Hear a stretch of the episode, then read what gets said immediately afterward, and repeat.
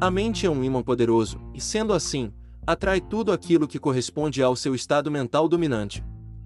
Mas é a sensação que determina qual é esse estado mental que irá governar a mente e atrair o que você deseja. A sensação pode ser uma bênção ou uma maldição, de qualquer forma, é certamente a força invisível mais poderosa da sua vida. O que você está fazendo para aumentar sua renda?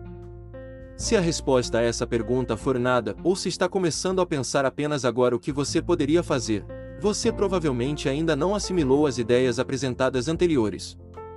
Você deve estar atento, porque os conteúdos deste canal são como peças de um quebra-cabeça. Todos se encaixam formando uma imagem única e completa.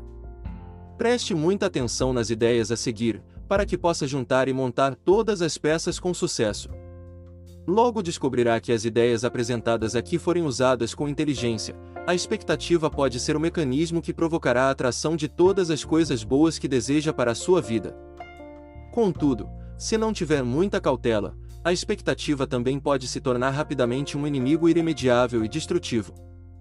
Por isso, seja competente na maneira como exercita essa força invisível, mas muito poderosa. Acredito que você já entendeu que não pode ter riqueza no mundo material sem antes ter primeiro visualizado a riqueza em sua mente. Mas o que isso realmente significa? Isso significa que, antes mesmo que qualquer um de nós comece a sair da pobreza que nos rodeia em nosso mundo exterior, devemos primeiro eliminar o empobrecimento que está enterrado profundamente no nosso próprio ser. Nos conteúdos anteriores, expliquei como a prosperidade, quando entendida adequadamente, é simplesmente a consciência interna de riqueza, a plenitude e o estado completo de abundância no mundo espiritual. Em outras palavras, é impossível sentir-se pobre quando há consciência de estar envolvido pelo cuidado de um Deus amoroso, um espírito universal ou qualquer outra forma que prefira chamar.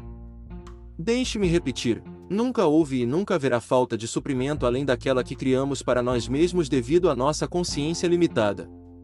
A história a seguir ajuda a reforçar essa grande verdade sobre sua infinita fonte de suprimento.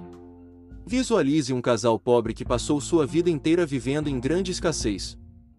Imagine-os, então, sendo transportados de repente para uma pequena vila, onde, admiravelmente, eles descobrem que sua nova casa está iluminada com eletricidade.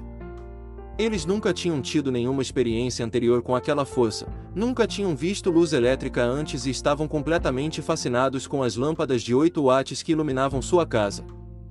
Passam-se alguns meses e paulatinamente o casal começa a aceitar a lâmpada como uma faceta da vida moderna.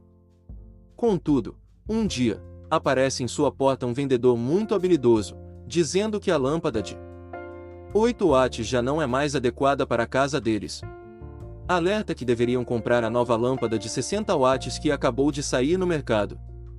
Como o casal já havia se tornado um pouco mais aventureiro, aceitam que o vendedor faça a demonstração do novo produto. Assim que a lâmpada é conectada e a luz ligada, o casal novamente fica fascinado, não só porque a lâmpada emitia luz, mas porque realmente iluminava todo o cômodo. Nem em suas fantasias mais ousadas eles haviam imaginado que a fonte de toda aquela luz estava ali o tempo todo nem tinham percebido que aquele enorme aumento de luz poderia ser originado pela mesma corrente que alimentava sua pequena lâmpada de 8 watts. É estranho. Nós rimos pela inocência demonstrada pelo pobre casal, mas a verdade é que a maioria de nós sabe menos do próprio potencial do que o casal com respeito à força da corrente elétrica. Como o casal na história, nós nunca nem mesmo em sonhos imaginamos que o poder infinito que nos envolve pode iluminar nossas vidas com uma luz mais magnífica que a lâmpada mais potente já construída.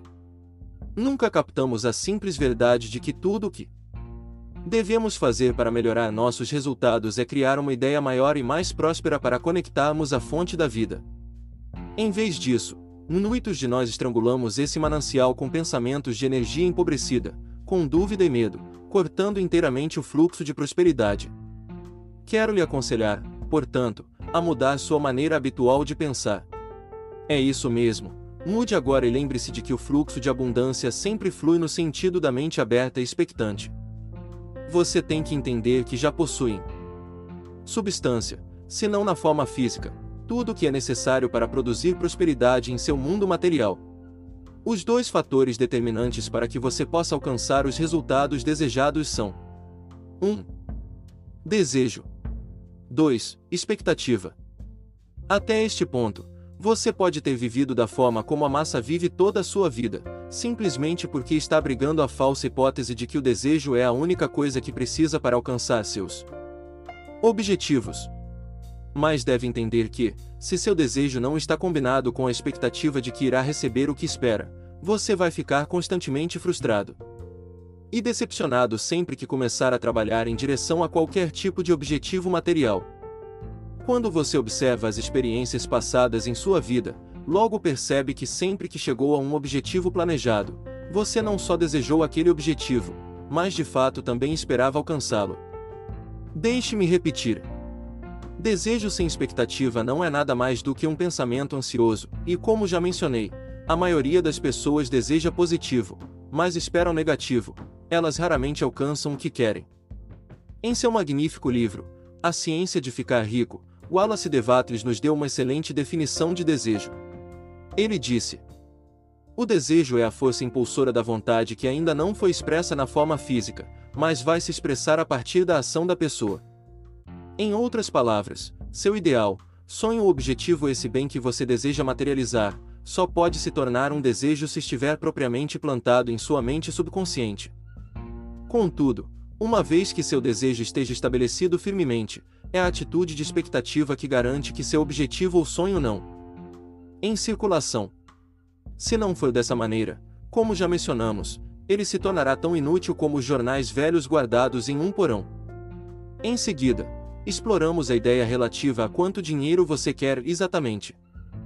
Você se torna consciente de que é necessário ser muito específico sobre quanto dinheiro precisa para proporcionar as coisas que você quer ou para viver o estilo de vida que escolher. Uma vez que esta quantia tenha sido decidida, devemos examinar a importância de construir a imagem de nós mesmos, já na posse dessa riqueza, na tela da nossa mente consciente. Também, falamos brevemente sobre a forma que as imagens são formadas e o papel que desempenham em nossas vidas. Em seguida, examinamos a ideia da consciência e de como ela é fundamental para desenvolver primeiramente a prosperidade em nossa mente, para então vê-la em nossas contas bancárias. Aprendemos como é importante impregnar nossa mente subconsciente com o conceito de prosperidade e como devemos ver a riqueza já em nossa posse.